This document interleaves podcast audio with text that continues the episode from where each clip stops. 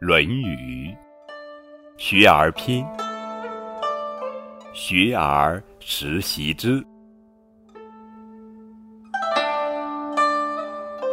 子曰：“学而时习之，不亦说乎？有朋自远方来，不亦乐乎？人不知而不愠，不亦？”君子乎？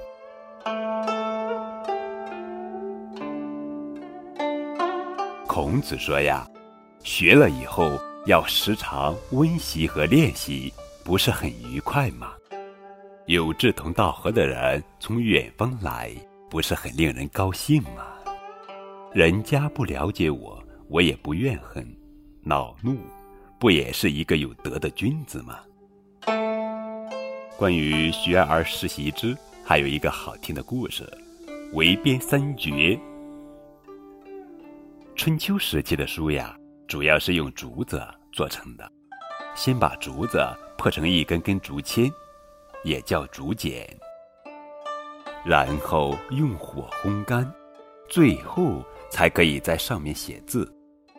竹简都有一定的长度和宽度，一般情况下。一根竹简只能写一行字，多则呀几十个，少则八九个。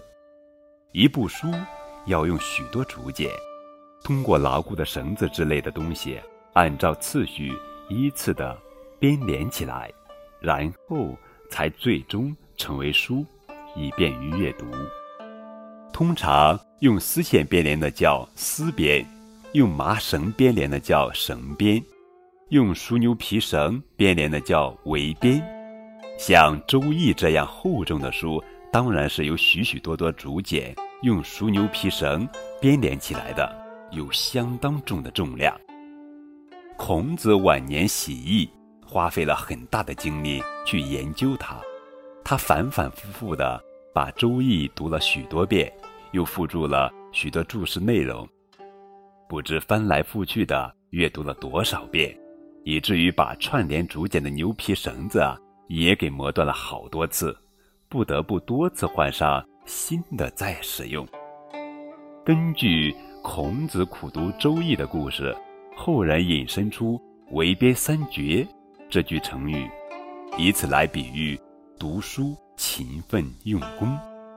即便是孔子读书到了这样的地步，可他还是谦虚地说：“假如。”让我再多活几年，我就可以完全掌握《周易》的文与志了。